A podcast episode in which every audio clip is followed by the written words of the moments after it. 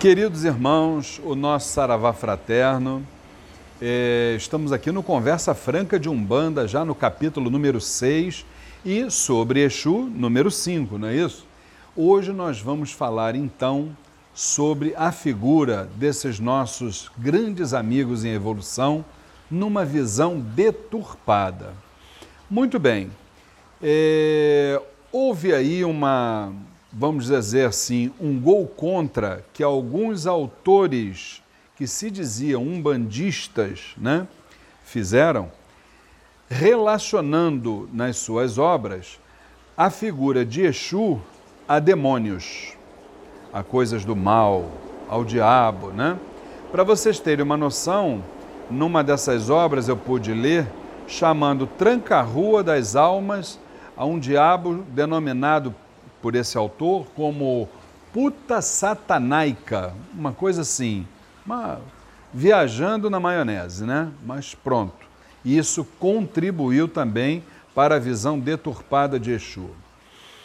É, existe também uma realidade muito triste, mas que nós temos que abordar, e essa realidade vem de irmãos que que se dizem religiosos em, entre aspas, igrejas pentecostais, por aí vai, nessas igrejas, é, se assim nós podemos chamá-las, é, naquele proselitismo que é a marca né, desses segmentos, as pessoas mal intencionadas, disputando um mercado da fé, travestem-se de Exus e dizem estar com demônios.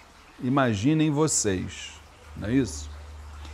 É, paralelamente a isso, nós sabemos também que determinados governos é, concederam canais de rádios e de TV a determinados segmentos, entre aspas, religiosos, e nesses canais de rádio e TV até hoje a gente observa isso aí com muita frequência, estão ali as pessoas exatamente falando que Exu é o diabo, Exu é o demônio, Exu é o diabo, Exu é o demônio.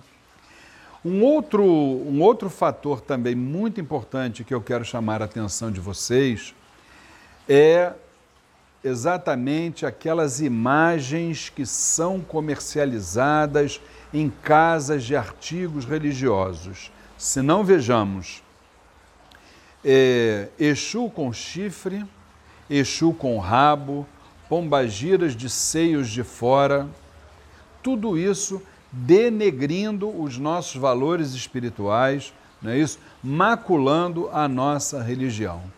Então, meus irmãos, tudo isso fez constituir a visão de que Exu realmente era o demônio e isso acaba se propagando nas mentes das pessoas leigas, das pessoas que não raciocinam, já que nós temos a certeza absoluta que o preconceito ele só existe porque existe a desinformação, porque existe a ausência de um raciocínio.